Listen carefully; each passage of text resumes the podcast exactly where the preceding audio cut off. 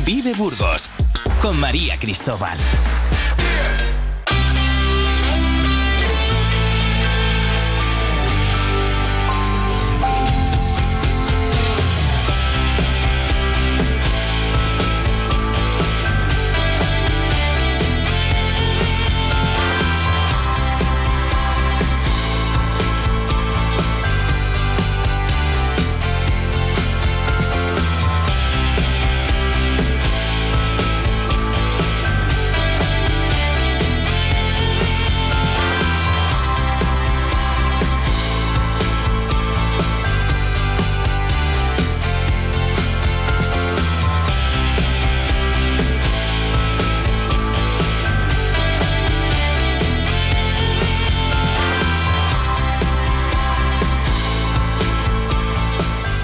Buenos días, bienvenidos eh, una jornada más a este magazine en el que conocemos las noticias destacadas de Burgos, de esa actualidad local y provincial.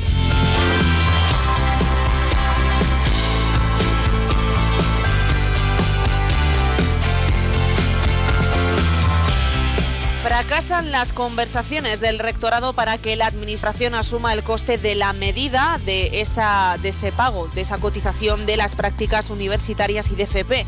La Junta ha endosado a la universidad la cotización de esas prácticas.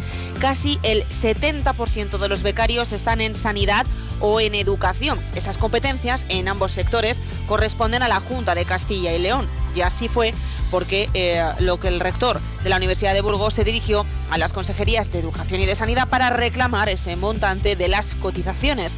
Por el momento obtenían silencio como respuesta. Decían así, desde la universidad nos hemos tenido que hacer cargo tanto de la gestión como del pago de las cuotas a la seguridad social. El vicerrector de Relaciones con la empresa precisa que el motivo aducido por la Administración Autonómica es que se acogen a una excepción que recoge la nueva normativa. Y este va a ser nuestro tema de portada. Hoy hablaremos en Vive con Gonzalo Salazar, vicerrector de Relaciones con las eh, empresas, para conocer cómo afecta esta decisión a la Universidad de Burgos.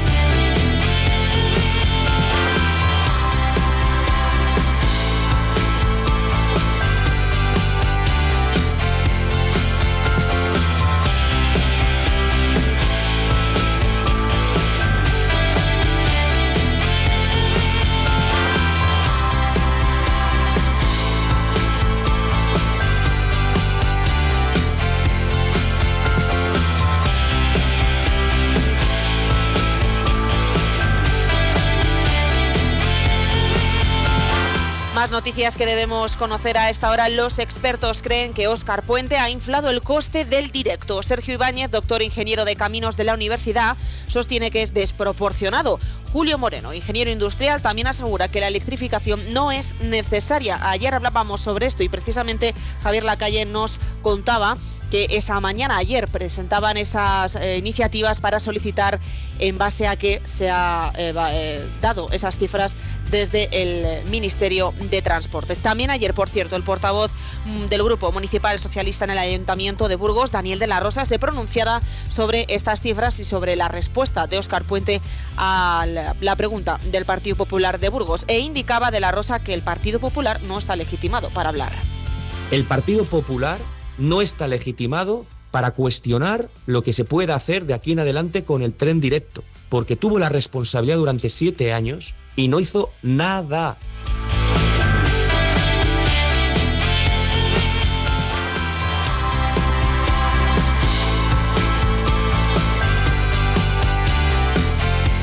Por cierto, el Partido Socialista ha denunciado las dificultades que están teniendo para acceder a los expedientes municipales, esa falta de transparencia que acusa, en este caso de nuevo Daniel de la Rosa. Asegura que lo han puesto en conocimiento de la Secretaría General del Ayuntamiento, pero aún hay documentos que no han recibido. Durante el próximo mes, la información, si sigue sin llegar a tiempo, van a acudir a los tribunales. Si en las próximas solicitudes durante el próximo mes no se cumple el plazo de cuatro días, vamos a presentar una queja al defensor del pueblo. Luego valoraremos algún tipo de recurso de denuncia ante el contencioso administrativo. La oposición tiene derecho a pedir la información que estime oportuna.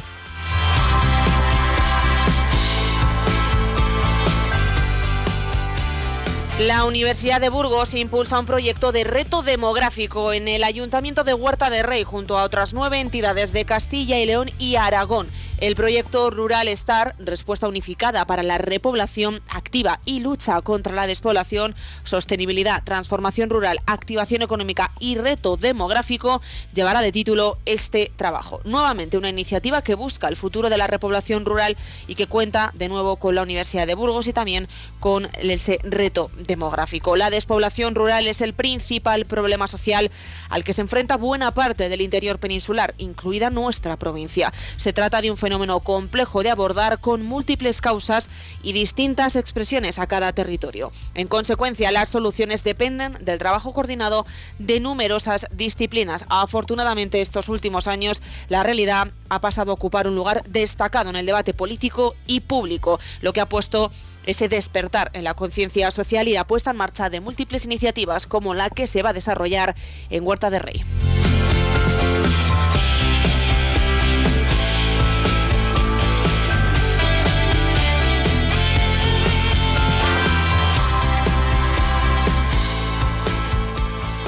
El estudio de tráfico de la calle Santander va a llevar tres meses. Urbanismo ha convocado un concurso para analizar si es viable la peatonalización eh, de esta calle céntrica. Los redactores deben tomar los datos de aforos y hacer propuestas de desvíos. La medida tendrá un importante impacto sobre el tráfico rodado, que deberá ser desviado, así como modificar rutas de autobuses municipales con parada tanto en Soportales de Antón como en el número 4 de la Avenida del Cid. De ahí que el equipo eh, se adjudique ahora ese proyecto para hacer el estudio de la movilidad en el entorno de la calle Santander, la Avenida del Cid, la Plaza de España, San Lesmes, calle Vitoria, Avenida del Arlanzón y la calle Gran Teatro. Pueden leer más información sobre esto en Diario de Burgos.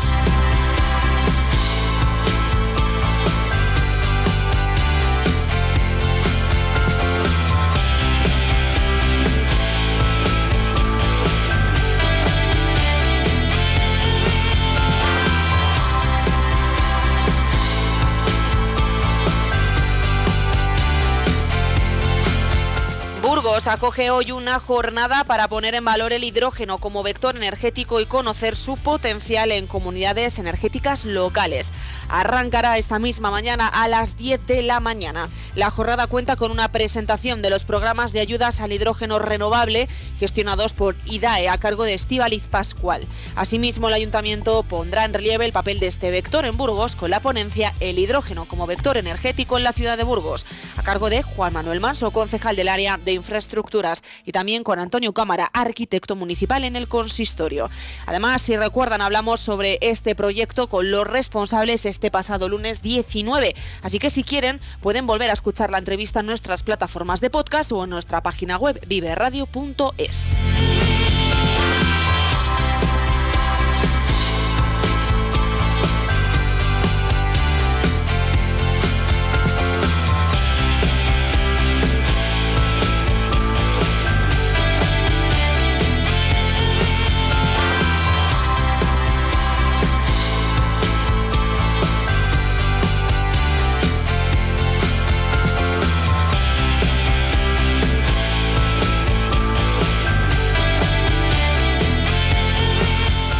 El comité de empresa de Bridgestone en Burgos ha convocado huelga indefinida a partir del próximo 5 de marzo, martes, una vez constatada la nula voluntad, dicen, de la dirección de alcanzar un acuerdo en la mediación del SERLA y que ha finalizado finalmente sin acuerdo. De todos los puntos que han llevado a este conflicto no se ha resuelto ninguno, dicen los tres sindicatos convocantes, ni los incumplimientos de convenio ni los relacionados con el deterioro de las relaciones laborales, ni tan siquiera la que más apremia y es el calendario dicen sobredimensionado para este año 2024, que ya tenían, decían desde la dirección, eh, habían insinuado que tendrían necesidad de parar la producción de nuevo. UGT, comisiones y SITB no entienden la actitud inmovilista de la dirección ante sus reivindicaciones y por ello, como decimos, convocan huelga indefinida en Burgos a partir del martes 5 de marzo. Afectará a esos 1.400 trabajadores de la planta burgalesa.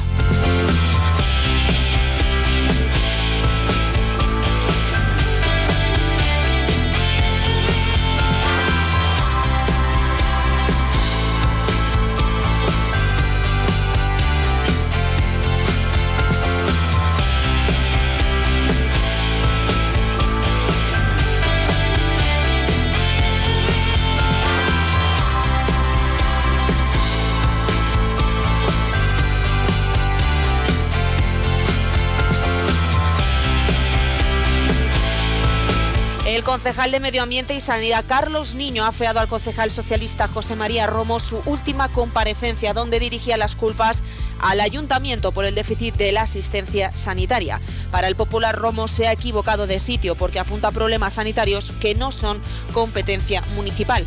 Y por eso Carlos Niño considera que el edil de la oposición ha dado informaciones falsas y que engañan a la ciudadanía, haciendo creer que el consistorio tiene más responsabilidades de las que realmente tiene. Sobre los consejos de salud, a los que también se refirió Romo, ha remarcado que son de carácter consultivo, porque el ayuntamiento es meramente vocal y se reúne convocado por la delegación territorial que ostenta la presidencia y por los centros de salud. En definitiva, ha puntualizado que no hay que confundir la salubridad pública, competencia municipal, con sanidad. Y sobre la implicación del ayuntamiento con las asociaciones sociosanitarias, ha recordado que se ha incrementado la partida presupuestaria en 20.000 euros. Hablamos de las competencias del sanitario del Ayuntamiento de Burgos. Es cansino que a través del señor Romo reivindica eh, este aspecto. Pero aun teniéndolo claro, de verdad he pedido a los técnicos de esta concejalía diciendo, oye, vamos a ver si nos estamos perdiendo algo, a ver si que el municipio ejercerá la protección de la salubridad pública. Salubridad pública, ¿vale? Que se refiere al conjunto de servicios relacionados con la protección y conservación de la salud pública. No lo confundamos con la sanidad. Pero la diferencia es que este año 2024 164.000 son íntegros para las asociaciones sociosanitarias. Mientras el año pasado aquí estaban incluidos los 20.000 euros de eh, la Asociación de Animales, con lo cual hemos subido 20.000. A la de Manada de Donantes les hemos subido 2.000 euros. Los de Therapy Claus, que son los payasos que hacían esa acción, no lo hemos quitado porque no han solicitado ayuda. Con lo cual, que diga que no hemos dado apoyo me parece lamentable.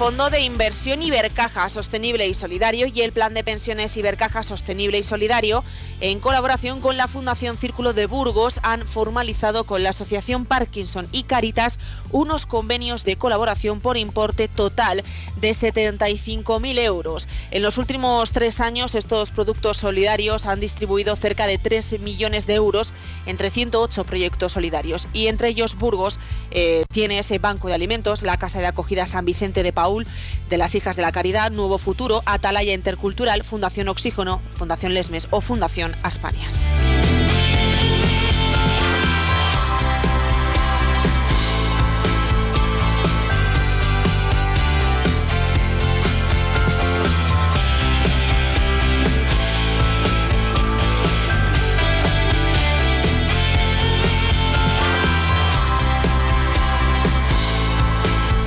Escuela Municipal de Música de Burgos, Antonio de Cabezón, ofrece música y diversión en julio para niños y niñas de 5 a 12 años, una alternativa diferente para el verano. La Escuela Municipal de Verano se va a desarrollar, como decíamos, a lo largo del mes de julio y se ofrecen cuatro turnos diferentes. Se puede un mismo alumno apuntar a un máximo de dos, siempre y cuando haya disponibilidad de plazas. Las actividades de la escuela musical tendrán lugar de lunes a viernes en horario de 9 y media de la mañana a 2 de la tarde. Una a media mañana habrá un descanso de 30 minutos en el que los niños y niñas participantes podrán almorzar y jugar libremente. Los talleres son muy variados, pero todos persiguen el mismo fin, desarrollar el gusto y la afición por la música de un modo ameno y divertido. Los profesores son músicos profesionales con una gran trayectoria pertenecientes a la plantilla de la Escuela Municipal de Música Antonio de Cabezón. De la mano de estos músicos se van a familiarizar los pequeños con lenguaje musical y se van a convertir, dicen desde el ayuntamiento, en auténticos rockeros y también van a crear coreografías. Así que desde ese mes de julio, del horario de 9 y media a 2 de la tarde, se puede disfrutar de esa escuela musical de música en verano.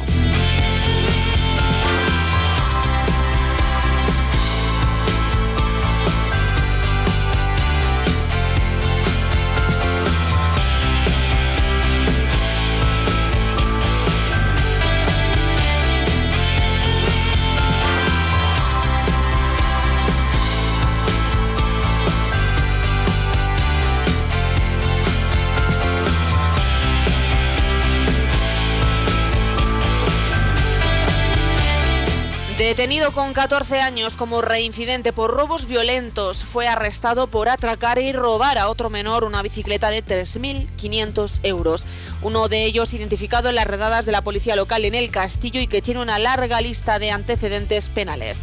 La policía local sigue muy encima de determinados delincuentes juveniles que están cometiendo numerosos atracos y robos en el centro histórico alto. Y este pasado martes detuvieron a uno de ellos que a pesar de tener solo 14 años cuenta ya con una lista importante de antecedentes penales. Ante su arresto, había abordado junto con otro compinche a un adolescente al que robaron, como decíamos, una bicicleta por valor de 3.500 euros. El suceso ocurrió poco antes de las 9 de la noche en el Paseo de los Cubos. También en sucesos, la Policía Nacional ha inspeccionado cuatro hoteles de una misma empresa en la provincia de Burgos, una operación que se ha llevado conjuntamente con los funcionarios de la Inspección Provincial de Trabajo y Seguridad Social. De los 26 trabajadores, 14 carecían de permiso para trabajar, así que se tuvieron que incoar nueve expedientes administrativos por infracción sobre derechos y libertades de los extranjeros en España y su integración social. El operativo se ha desarrollado de forma simultánea en localidades cercanas a Burgos y a Miranda de Ebro, donde la empresa matriz posee los establecimientos hoteleros.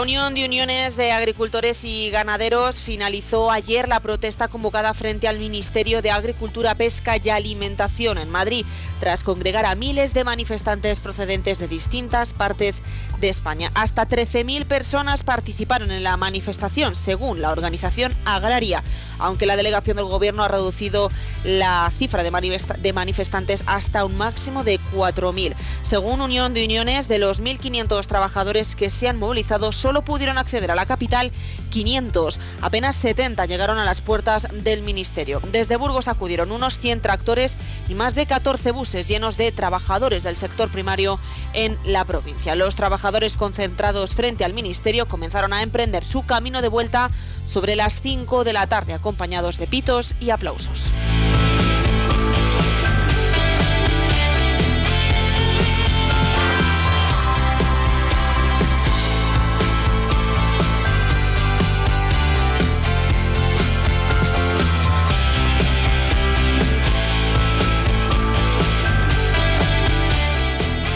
Fundación Caja Rural aborda los desafíos y oportunidades, por cierto, del sector agrícola en Castilla y León. El Salón de Actos de Caja Viva en Burgos acogió una nueva charla de ese ciclo de conferencias PAC 2023 para informar a agricultores y ganaderos sobre esa política agraria común.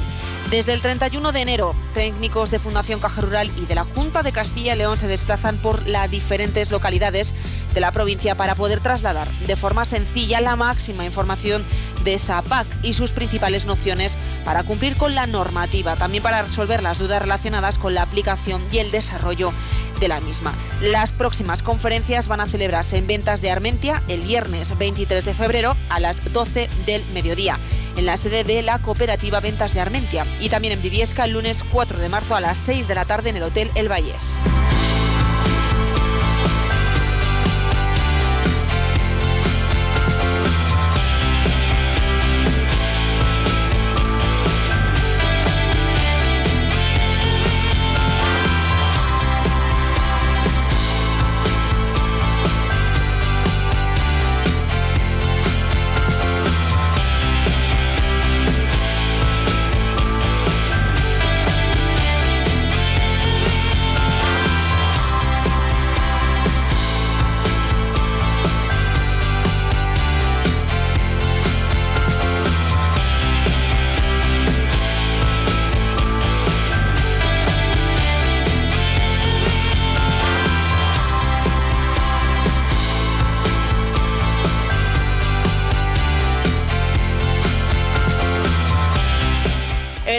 Competencias Digitales de Renfe en Miranda de Ebro impartirá un curso gratuito sobre Power Apps para captar talento local en el área tecnológica. La formación dará comienzo el próximo 11 de marzo y se desarrollará en las instalaciones de Logirail, el filial de Renfe. Tiene en el polígono mirandés esa sede y se va a impartir, como decimos, el 11 de marzo, 11 de marzo lunes, de 9 de la mañana a 2 de la tarde. Está centrada en esa tecnología de Power Apps que sirve para el desarrollo de aplicaciones. Durante dos semanas los alumnos van a recibir la formación y aquellos que finalicen el curso con éxito van a pasar a formar parte de la bolsa de empleo de esa filial de Renfe. Esta segunda actividad de formación gratuita que se desarrolla en ese centro de competencias digitales de Miranda de Ebro. Recordamos que en abril lanzaron también una primera convocatoria para personas en búsqueda de empleo.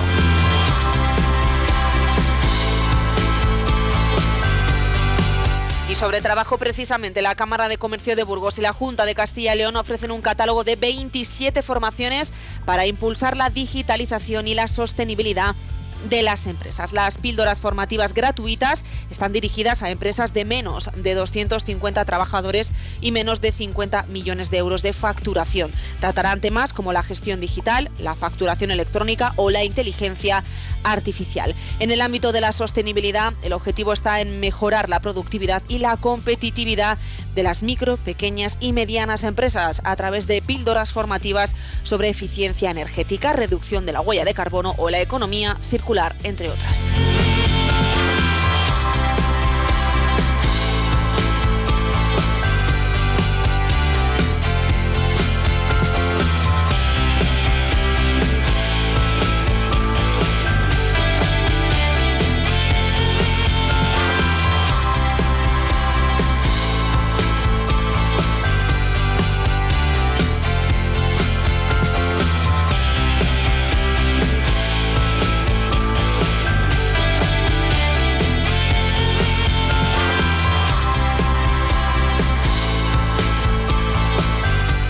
La segunda edición de Solo de Ciencia, el certamen iberoamericano de monólogos científicos, la Fundación Española para la Ciencia y la Tecnología ha vuelto a seleccionar a una investigadora de la Universidad de Burgos, Goizane Alonso, para participar en la semifinal española. En 2023 fue su compañera Ángela Varela quien eh, tras su premio de público en la fase nacional, alcanzó el tercer puesto de este certamen a nivel iberoamericano. La iniciativa tiene como objetivo principal el fomento de la comunicación de la ciencia en español, estimulando a quienes desarrollan sus estudios o su carrera profesional en el ámbito de la ciencia, tecnología y la innovación. Así que desde este equipo de Vive Burgos, enhorabuena Goizani Alonso.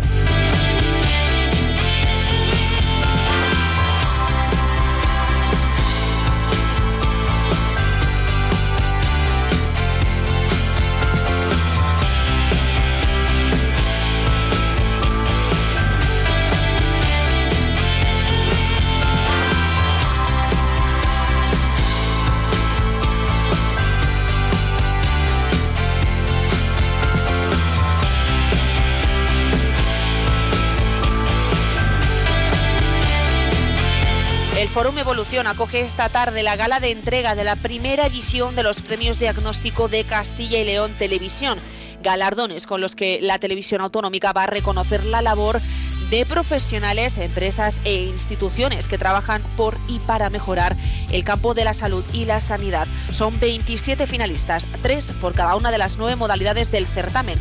Ellos compiten esta tarde por hacerse con el reconocimiento, entre ellos tres proyectos burgaleses seleccionados por un jurado de expertos en el área. También es para un burgalés el premio especial único designado por Castilla y León Televisión, que en su primera edición distingue la trayectoria y la relevancia del sector investigador de Adolfo García Sastre, director del Instituto de Salud Global y Patógenos Emergentes de la Escuela de Medicina del Hospital Mount Sinai de Nueva York.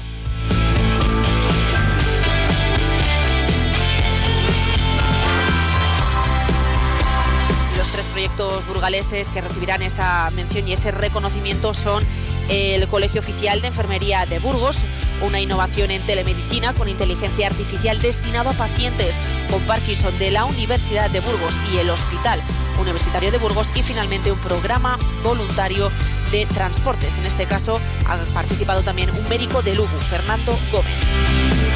vamos a escuchar sobre estos premios a Jorge Losada, el director general de Castilla y León Televisión.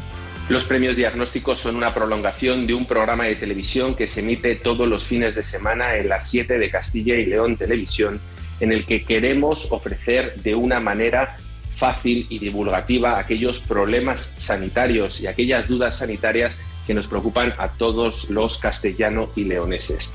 Con estos primeros premios diagnóstico lo que queremos es poner en valor el trabajo de los enormes profesionales que trabajan en nuestra comunidad, tanto en el ámbito rural como en el ámbito urbano, que por eso cada vez que hay una encuesta de calidad siempre son uno de los servicios más valorados por nuestra comunidad.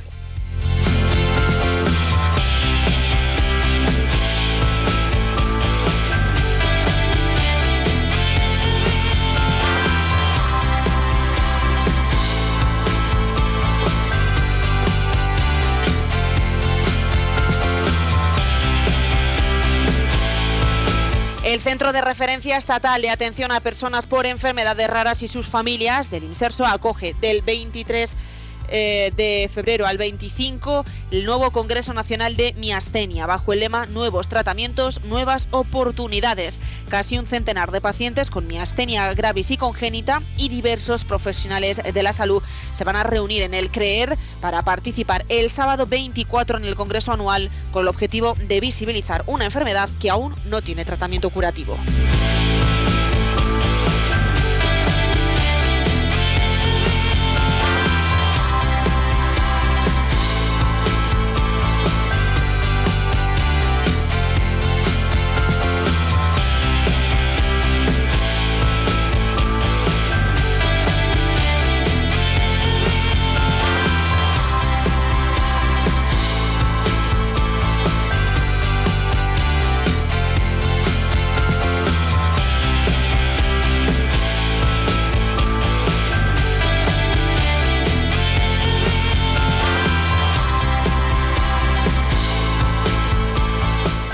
Incorporación al Festival Gratuito Zurbarán Rock Burgos. Una semana más, el Festival Zurbarán Rock presenta nuevas incorporaciones al cartel de su séptima edición que se va a celebrar los días 12 y 13 de julio. En esta ocasión son dos las bandas que se suman al cartel. La época es fusión de sonidos folk como gaitas y violines con base de rock, festivas y contundentes. Temple Balls es hard rock melódico, en esencia pura. Ambos estarán en Burgos en ese Zurbarán Rock en la séptima edición los días 12 y 13 de julio. Pero además, si quieren un adelanto, no se pierdan la sección de música con Eneca Moreno en este programa.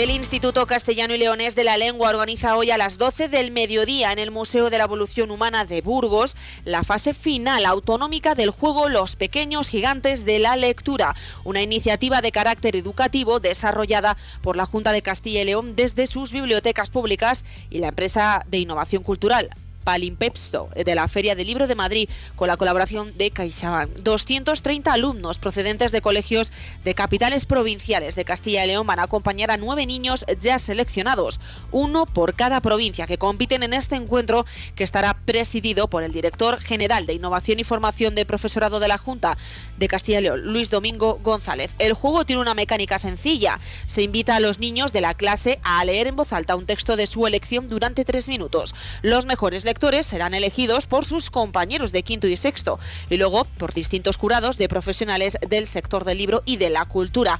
Van pasando rondas desde sus respectivos colegios hasta la gran final en el marco de la Feria del Libro de Madrid.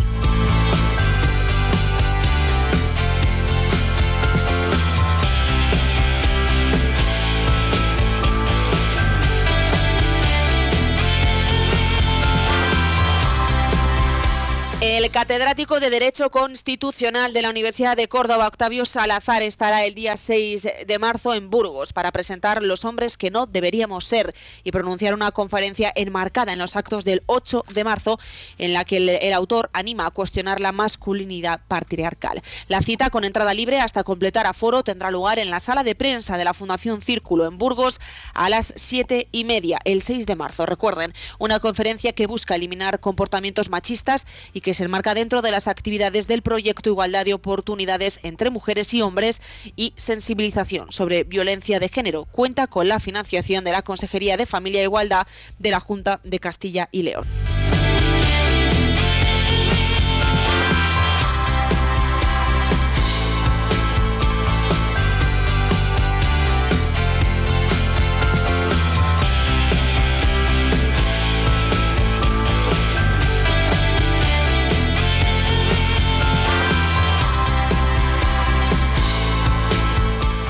El Teatro Clásico regresa en marzo a Fundación Círculo con cuatro obras presentadas por compañías burgalesas. Tras el éxito de la primera edición del pasado año, Fundación Círculo retoma el Festival de Teatro Clásico durante los sábados de marzo. Se podrá disfrutar en el auditorio El Círculo, cuatro obras escenificadas por compañías de la provincia. Se contará con El Duende de Lerma, el grupo de teatro de Tierra de Lara, Espliego Teatro y Muza Teatro. Las representaciones tendrán lugar en el auditorio del Círculo a las 7 los sábados 2, 9, 16 y 23 de marzo.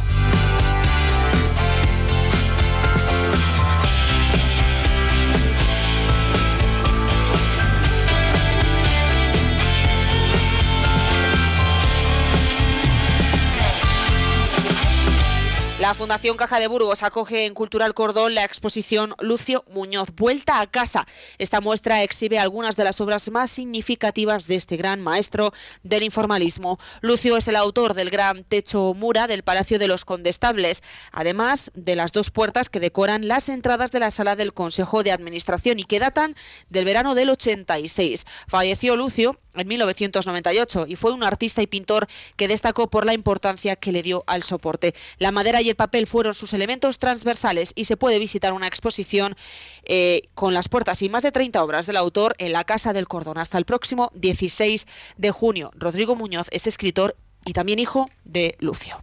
Es una emoción enorme. Los hijos de los artistas tenemos la suerte de que en cierta manera seguimos conviviendo con él, seguimos viéndole, seguimos viéndole en cada obra tenemos la suerte, por ejemplo, de tener cuadros suyos colgados en nuestras casas. Pero claro, oportunidades como esta, en la que salen a la luz un montón de obras que llevamos tiempo sin ver, volver a reencontrarte con las obras siempre es muy emocionante, ¿no? Y más en un caso como este, en el que tenemos la oportunidad de ver obras que no hemos visto nunca, como son las puertas y el mural.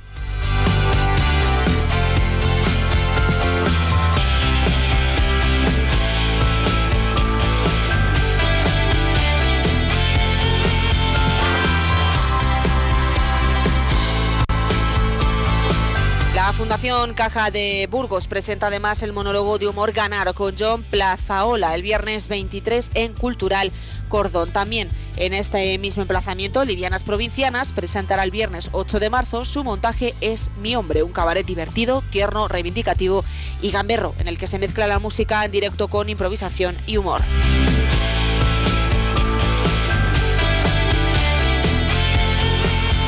Este fin de semana la ciudad de Burgos acogerá la vigésimo octava jornada de la Liga Hypermotion con el Burgos Real Sporting de Gijón. Ya saben, el domingo a las 4 y cuarto. Un encuentro ya de por sí atractivo, pero que en esta ocasión ha sido seleccionado por la Liga y Aficiones Unidas para albergar la jornada Turismo Deportivo. Este proyecto tiene como objetivo fomentar los desplazamientos entre aficionados y solo se realiza tres partidos, solo se realizan en tres partidos al año en esta ocasión en el de Burgos Sporting. Una oportunidad de hermanamiento y promoción que ahora vestirá los exteriores del plantío con sus mejores galas. El espacio estará ubicado en el parking del Fondo Norte durante la previa del encuentro de ese partido, de 12 a 3, de 12 del mediodía a 3 de la tarde. Y además, todo vendido para ese partido. Se han quedado sin entradas, expectación máxima.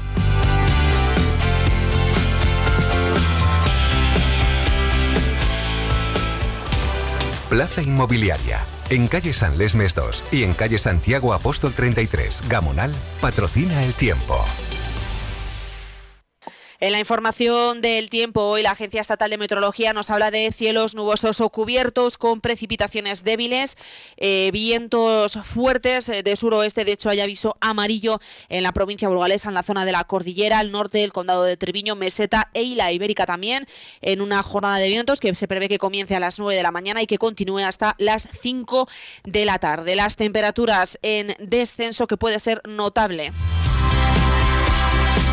De hecho, máximas de 13 grados en Burgos, 14 en Aranda y 18 en Miranda. Bajan las temperaturas, pero siguen siendo atípicamente altas.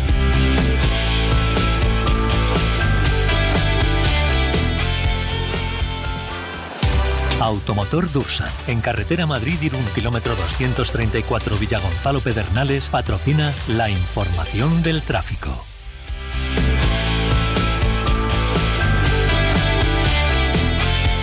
Información del tráfico recién actualizada esa página oficial de la DGT, no les tenemos que contar ninguna incidencia reseñable en la provincia burgalesa. Se circula con total normalidad, aunque eh, recuerden siempre circular con precaución.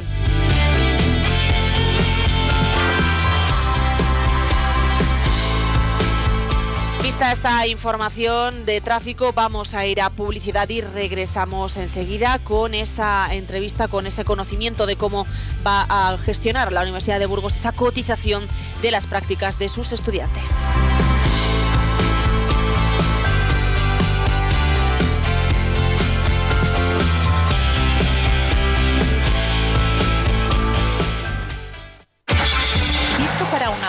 Kilómetros? Este mes en Dursan, enamórate de tu coche de ocasión y nosotros te regalamos dos años de mantenimiento gratis, porque las historias de amor duraderas son las que se cuidan. Visítanos en Dursan, carretera Madrid-Irún, kilómetro 234, en Burgos y consulta condiciones en automotordursan.com. No es nuevo, es Dursan.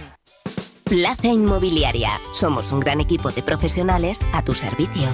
Plaza Inmobiliaria. Gestionamos todo tipo de operaciones de forma sencilla y transparente.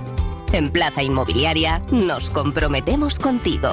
Visítanos en calle San Lesmes 2 o calle Santiago 33. Bienvenido, bienvenida. Ven, pasa. Las puertas están abiertas. Aquí nos sentimos como en casa. ¿Te gustaría venir a conocernos?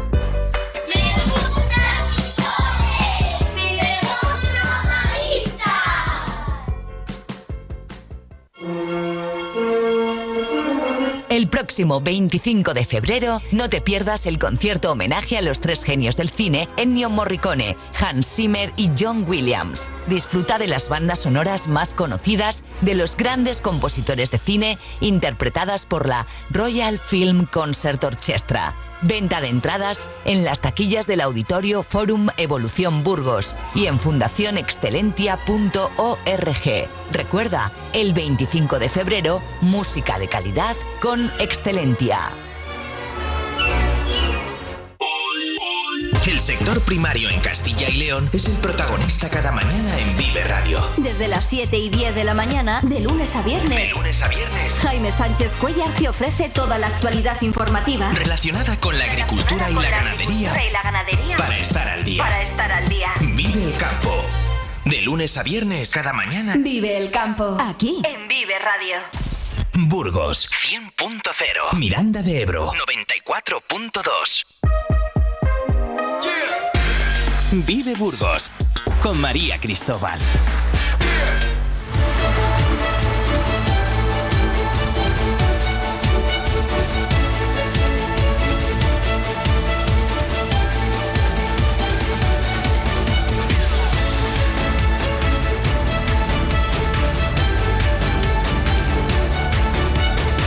Vamos ahora a conocer, como decíamos, esa información de cómo la Universidad de Burgos va a gestionar esa noticia que ya se conocía. A principios de enero se iba a tener que cotizar las prácticas de alumnos de universidad y también de FP desde el 1 de enero y estamos a 22 de febrero. Así que vamos a conocer cómo la Universidad de Burgos ha gestionado esta nueva, eh, bueno, esta nueva eh, gestión administrativa, información que salía desde el Ministerio de Trabajo con Yolanda Díaz a la cabeza, que fue la encargada, en este caso, de anunciar esta esta medida por eh, lo que decimos, ¿no? Por ser la responsable de la cartera de trabajo. Vamos a hablar sobre este tema con el vicerrector de Relaciones con la empresa, Gonzalo Salazar, a quien ya tenemos al otro lado del teléfono. Gonzalo, muy buenos días.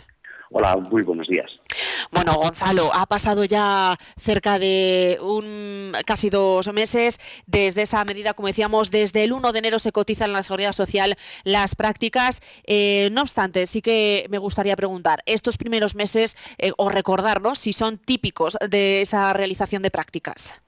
No, ha habido un cambio sustancial. Sí que es cierto que al final la fecha del 28 o 29 de diciembre eh, nos aprobaron una moratoria para que eh, tengamos un plazo de tres meses para normalizar la, situación con la seguridad social. Es decir, eh, lo que teníamos previamente era eh, que a partir del 1 de enero teníamos que darles de alta y además teníamos 10 días.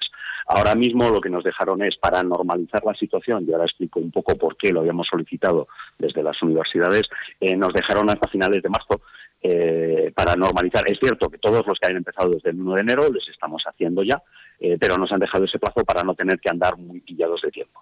Eh, la situación entonces ha cambiado totalmente porque hasta ahora simplemente lo que teníamos que hacer era, pues al final eran acuerdos entre las universidades, eh, las empresas o las entidades y los estudiantes. Hacíamos, firmamos un convenio y posteriormente un anexo. Ahora, añadido a eso, y además con una modificación en las condiciones de los convenios y de los anexos, indicando quién es el responsable de la seguridad social, tenemos que hacernos cargo también de esa otra gestión a mayores para lo que tenemos una, plataforma que estamos poniendo a punto. Entonces estamos ahí en ello. De hecho, cuando conocíamos esta noticia, en su momento hablábamos eh, con responsables de la FP, ¿no? De cómo podía afectar esta noticia por también toda esa gestión que se hace muy eh, de manera eh, agrupada, ¿no? Cuando se hacen esas prácticas, pues se reciben muchas solicitudes y se tiene que gestionar una cantidad de papeleo, pues propio, ¿no? De, de, esas prácticas que hasta ahora se tenía esa capacidad, pero como decimos se incluye ahora pues esa necesidad también de gestionar todo el papeleo para la FP. Me gustaría preguntar qué peso de estudiantes realizan prácticas en la Universidad de Burgos y cómo eh, se prevé que vayamos a partir de marzo con todo ese papeleo.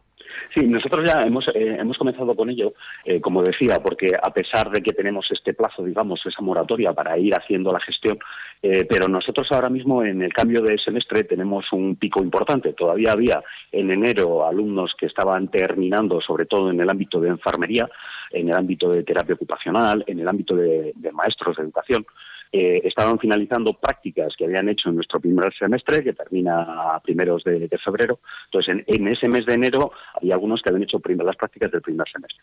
Y ahora estamos haciendo también las prácticas del segundo semestre, mayoritariamente de esos ámbitos también, del ámbito de enfermería, terapia ocupacional y educación, que es donde son picos bastante grandes porque todos los estudiantes tienen que hacerlo. En otros títulos también, pero se reparten un poco más a lo largo del semestre. Es decir, marzo, abril, mayo seguirá habiendo, pero nosotros ahora mismo tenemos un pico, vamos, de enero a aquí, estamos gestionando del orden de unas 500 altas, hemos empezado ahora ya con la aplicación intentando poco a poco, es decir, ahora mismo llevaríamos unas 50 o así, pero ahora mismo tenemos que dar unas 500 y después a lo largo del año en total, pues la gestión es eso, de, con seguridad social nuestra, que no lo gestionen las empresas del orden de 1.500, 1.600. Hablábamos en el comienzo del programa que casi el 70% de los becarios están en sanidad y en educación. Eh, estamos hablando también ¿no? de prácticas que en este caso son de obligado cumplimiento, pero alumnos que eh, realizan grados, eh, en este caso que no tienen esa obligatoriedad de realizar las prácticas, ¿se sigue apostando por las prácticas desde diferentes grados, como decimos, sin que sean obligatorios, por ser, pues un poco lo que se ha comentado ya estos, recientemente, ¿no? Que son la puerta al mundo laboral. Sí, es un poco al final lo que hemos intentado hacer es intentar que las empresas, porque en el momento que las, eh, que las prácticas sean remuneradas, la responsable del alta en la seguridad social son las empresas. Entonces lo que intentamos también es convencer de algún modo a las empresas, oye, pues es una coparticipación vuestra, llevar la gestión, si le remuneráis algo, pero si no, por lo menos llevar la gestión. Pero eh, en cualquier caso también en esas extracurriculares, normalmente las extracurriculares, esas que no son obligatorias para finalizar los estudios, en bastantes casos, hablo posiblemente del orden de la mitad, del 50%, ya son remuneradas y la gestión la hacen las empresas. Entonces, esas las seguimos manteniendo y luego también hay una parte que eh, seguimos apostando por ellas porque, no sé, pues algunas de las que se tienen que hacer, sobre todo en ámbito asociativo, eh, dicen, oye, pues es interesante para los estudiantes que conozcan ese entorno porque dentro de sus estudios mañana puede ser su futuro laboral. Entonces, bueno, pues no nos cuesta nada, digamos, no nos cuesta. Eh, al final consideramos que es nuestra obligación también seguir ofertando o seguir siendo los responsables de esa gestión y de ese pago porque nos parece que las prácticas sean curriculares o extracurriculares son fundamentales. De hecho, eh, ante ese intento también de negociación con empresas, se ha mm, de alguna manera percibido que puede haber una caída del interés de las empresas por seguir formando a los jóvenes universitarios, en este caso, ante esa previsión también de quizás hacerse cargo de los costes que hasta ahora eran libres? Claro, pero al final lo que hemos hecho ha sido eh, el asumirlo nosotros, por lo menos en este primer año, intentando pues seguir un poco esa labor de concienciación, dado que las empresas al final, es cierto, necesitan talento. La mejor forma de retener talento es que les conozcan los estudiantes desde el momento que están haciendo prácticas. Entonces, intentamos, seguimos intentando convencerlos y de momento lo que hemos hecho ha sido gestionarlo, decir, oye, pues mira, ya lo gestionamos nosotros, sobre todo eso, en pequeños despachos, en pequeñas empresas, donde para ellos supone una, no sé si carga administrativa, pero sí un trastorno y oye, lo gestionamos nosotros porque preferimos mantener esas prácticas. Es cierto que eh, las empresas que ya estaban financiando anteriormente, ellos retribuían de algún modo con una bolsa de ayuda a las prácticas, siguen haciéndolo. Es decir, no ha habido empresas que digan, ah, pues si lo gestionáis vosotros, pues nos bajamos y nos lo hacéis vosotros. No, los que lo hacían lo, siguen haciendo y sí que es cierto que eh, las que antes no lo hacían, a pesar de que intentamos convencer de que lo hagan, es complicado. Hablábamos de cuando se anunció esta medida, se hablaba de una amplia bonificación, cerca de una reducción del 95% y bueno, luego estaba la situación que tiene especial, ¿no? La formación profesional. ¿Es suficiente ese 95% de bonificación para eh, que la universidad pueda hacerse cargo? Porque de hecho la universidad, ya hemos comentado que este año tenía otras eh, implicaciones y otros gastos a mayores por esa nueva ley de las universidades. Entonces, eh, ¿es suficiente en este caso esta nueva medida y esa bonificación? Sí, con esa bonificación, en nuestro caso, porque además, eh, digamos, los, eh, eh, la cantidad monetaria que tenemos que, pagar por cada estudiante para la seguridad social se ha establecido en diciembre. Entonces siempre echábamos unos números, digamos, a pesar de la bonificación, calculábamos del orden de 50 euros por estudiante y mes en las altas, y al final es del orden de unos 9 euros estudiante mes. Es decir, en montante total de la universidad nosotros ya hemos hecho la partida presupuestaria, hemos guardado, entre comillas, guardado, hemos retenido la parte presupuestaria que nos va a llevar y el 95% está muy bien. Es decir, al final esa bonificación del 95%, el problema sobre todo es la gestión. Es decir, el problema económico en nuestro caso no es enorme, eh, sí que al final es cierto que necesitamos pues al final de ese dinero, esos 60.000 euros anuales más o menos, pero lo que sí que tenemos no miedo, pero sí precaución o prevención, es que esa bonificación pueda modificarse. Eso al final es una ley bastante sencilla de modificar, no es como la implantación de la seguridad social, que ya tiene una complicación, en este caso para estudiantes en prácticas, que tienen una dificultad mayor, pero el modificar los porcentajes y que al año que viene sea, no, pues es que solo la bonificación cubre un 70 o cubre un 50. Eso quizá es una prevención que tenemos a futuro. Eh, por eh, recordar la cifra, por asegurarme que le hemos entendido bien, 60.000 euros entonces costaría en ese año estimado, ¿no? Las prácticas de estudiantes por parte de la universidad. Eso es, a la final, al, coste actual que tiene la seguridad, seguridad social para estudiantes eh, son efectivamente unos 60.000 euros, es lo que tenemos presupuestado, es lo que hemos calculado. es cierto que anteriormente teníamos, repito, una mayor previsión eh, pensando en unos costes superiores, eh, pero ahora mismo estamos efectivamente en esos 60.000 euros de, retención de, financiación para, para este partido, para esta Hemos hablado de las prácticas extracurriculares, de cómo siguen teniendo ese interés y vamos también a abordar ahora las que son curriculares, como decíamos, enfermería y educación, porque eh, si desde las extracurriculares ha hablado con la empresa también para intentar mediar de alguna manera, intentar que, que no decaiga ese interés por las empresas para eh, interceptar y, favorecer la formación de los estudiantes con ese intento de, bueno, me hago cargo yo, en este caso, ¿no? De, de toda la gestión, el papeleo, de la cotización, eh, desde el punto de vista de las curriculares, medicina y, eh, bueno, sanidad concretamente, y educación, se ha intentado a, esa parte también implicada, ¿no? Que es la Junta de Castilla y León. Claro, eh, aquí en curriculares, bueno, hay dos partes. Hay una parte, la mayoritaria es educación y sanidad, efectivamente, enfermería, terapia ocupacional en nuestro caso, eh, y la parte de educación. Eh, pero también después hay otras obligatorias que pueden ser pues las de la Facultad de Ciencias, son obligatorias, en Derecho, el máster de la abogacía, por supuesto, es obligatorio. Es decir, hay más obligatorias. Pero digamos, la gran, el gran montante, pues el 75% del que hablábamos antes es educación y sanidad.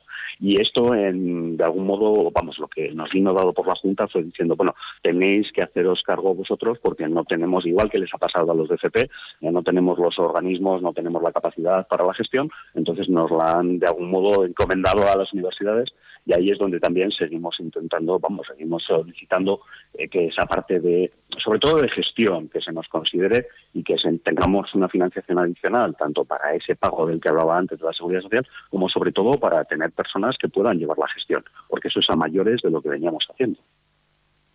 De hecho, eh, cuando hablamos de las prácticas, volvemos a poner en valor, porque siempre lo hacemos desde ese punto de vista de la FP, de, esa empleabilidad que tienen las prácticas. ¿Qué empleabilidad tienen las prácticas de la Universidad de Burgos? Eh, nosotros como empleabilidad, al final es cierto que como en muchos casos lo hacen cuando están entre tercero y cuarto, eh, les suele faltar para terminar los trabajos fin de grado, además de las prácticas. Es decir, no suele ser que justo terminar las prácticas entren en el mercado laboral. Sí que es cierto que hay algunos casos, pero sobre todo es después una repesca cuando ya han terminado los estudios, puede faltarles, ya digo que no es la última asignatura normalmente de, las titulaciones, entonces ahí hay un periodo que vuelven a estudiar los estudiantes y en algunos casos sí que consideramos que puede ser del orden de un 10, un 15%, que las empresas que ya les conocen después vuelven a llamarles, o ellos se dirigen a las empresas cuando han terminado y pueden volver a incorporarse en esas empresas donde han estado estamos hablando desde el punto de vista de la universidad en este caso, no sé si desde ese eh, colectivo eh, de, estudiantes, no, desde ese órgano universitario se ha puesto en contacto de alguna manera con ese, con esa vicerrectoría, ¿no? de las comunicaciones con la empresa para hablar de este asunto y de cómo puede afectar también a los estudiantes, porque al final son la otra pata, estamos centrándonos en la universidad, pero la universidad al final está en, en constante contacto con los estudiantes desde ese consejo de alumnos. Se ha de alguna manera hablado de este tema?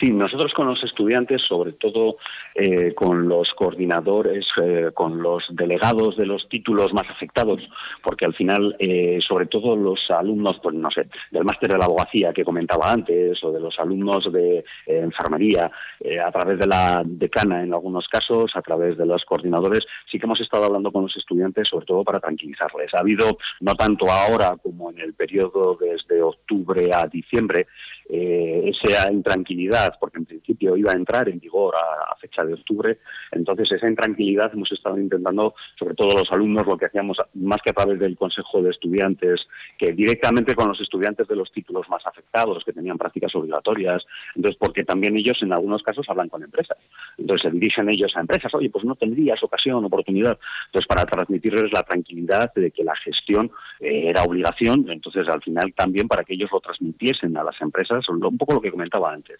buscar esa corresponsabilidad si ellos tenían algún contacto y si no, que en cualquier caso como universidad lo que no íbamos a hacer era dejar caer las prácticas porque nos parecen fundamentales. Eh, últimas preguntas, ya vamos cerrando, Gonzalo, esta entrevista, pero nos gustaría, con ese horizonte que se nos ha puesto, ¿no? En este caso, marzo, ¿qué pasos se van a dar de nuevo para recapitular, ¿no? Desde marzo, ahora que se nos plantea, bueno, esa prórroga, como podríamos utilizar ese término, ¿no? Finalizaría en marzo. Y a partir de este tercer mes, ¿cómo se plantea la Universidad de Burgos esta, esta noticia, esta situación de las cotizaciones? Como ya, ya lo estamos haciendo en estos tres meses, es decir, estos tres meses no son para no trabajar, al revés, son para ir incorporando ya para ver las problemáticas de coyunturas pues, de personas que a la vez eh, tienen un subsidio de desempleo, a la vez. Entonces hay algunas coyunturas que cuando se las hemos preguntado desde las universidades hasta el Ministerio de Seguridad Social, eh, o no nos han dado solución o han ido incorporándolo poco a poco, incluso en algún caso con cambios de opinión. Entonces, digamos, estos tres meses son para normalizar esa situación, pero ya en este periodo ya decía que tendremos eso, unas 500 prácticas eh, que han sido como muy de golpe, incorporándolas, viendo problemáticas. Después de marzo, lo que vamos, la idea, la intención es seguro que en el momento de que ya tenemos normalizada ese procedimiento, ya sabemos qué sucede con los alumnos extranjeros que, por ejemplo, no tienen DNI, no tienen NIE y lo único que tienen es pasaporte. Eh, entonces, ese tipo de coyunturas son las que estamos resolviendo en estos tres meses, todas las universidades, y la intención después es que se normalice mucho la situación, se normalice en cuanto a esa parte documental. Pero no, pues es que este no puede hacerse, entonces esa normalización, para eso es este periodo.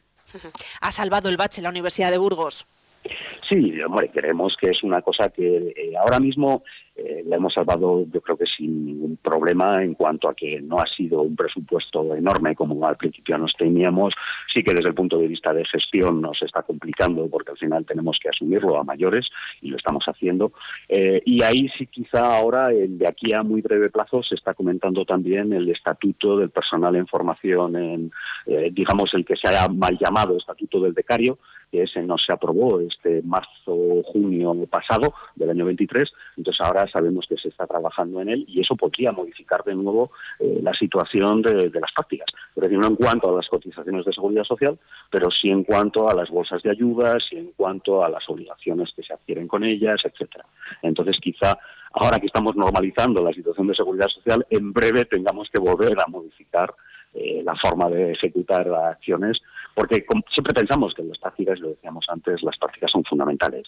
Entonces, esa apuesta por el empleo posterior, eh, no tanto tras las prácticas inmediatamente tras las prácticas, pero sí que consideramos que luego abre el mercado laboral y nos adaptaremos a lo que tengamos que adaptarnos. Gonzalo Salazar, vicerrector de Relaciones con la Empresa, último alegato, tanto para estudiantes como para universidades, para que no decaiga ese interés para seguir formando, colaborando con la universidad y con los estudiantes.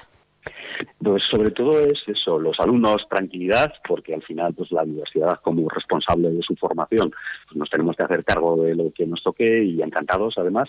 Eh, para el empleo, lo que decíamos hacia las empresas, que si se quieren de verdad apostar por el talento, pensamos que esa corresponsabilidad, porque al final si conocen a los estudiantes, eh, tendrán después una oportunidad más grande para conseguir eh, emplearles o conseguir a las personas adecuadas para los empleos y sobre todo la parte de la administración, en la parte de la administración pues esa corresponsabilidad también con la financiación y la gestión.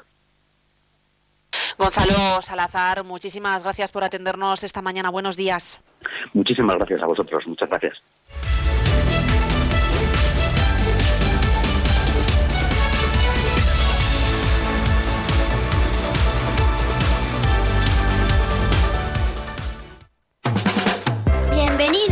bienvenida. Ven, pasa. Las puertas están abiertas. Aquí nos sentimos como en casa.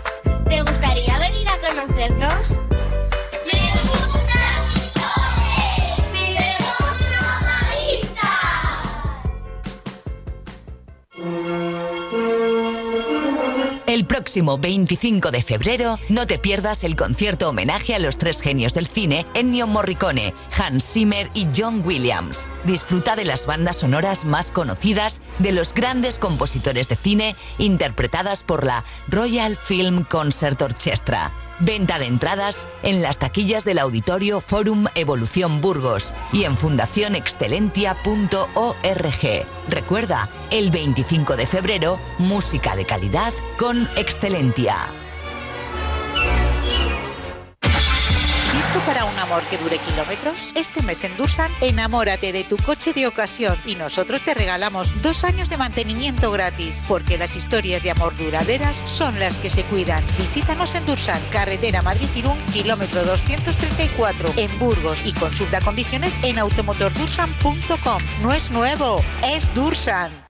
Este sábado 24 a las 7 de la tarde en el auditorio El Círculo, aquí nunca pasa nada. Obra de teatro que se adentra en el corazón de las mafias y de las estructuras judiciales. Una mirada valiente al caso Carioca, la trata de mujeres más importante del país, donde una jueza y una víctima desentrañan la verdad oculta. Consigue tus entradas por solo 5 euros en la web entradas.ibercaja.es. Más información en elcírculo.es. Esto es Vive Radio. Siempre alegre, siempre positiva. ¿Y esto? La música que te hace estar de. ¿Y esto?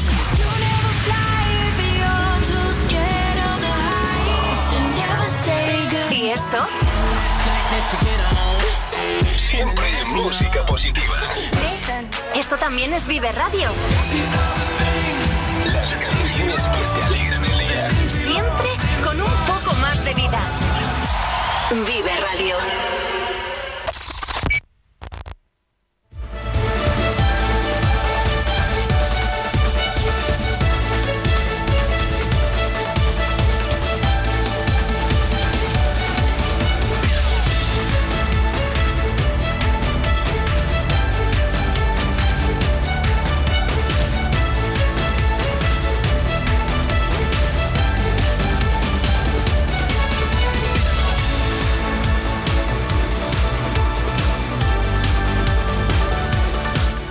Las 9 de la mañana y nos despedimos ya porque damos paso a la segunda hora de este programa, de este magazine, programa local que continúa con Carlos Cuesta y ya lo saben a partir de las 10 y 5 en ECA. Moreno de mi parte nada más que desearles una buena mañana y les espero mañana.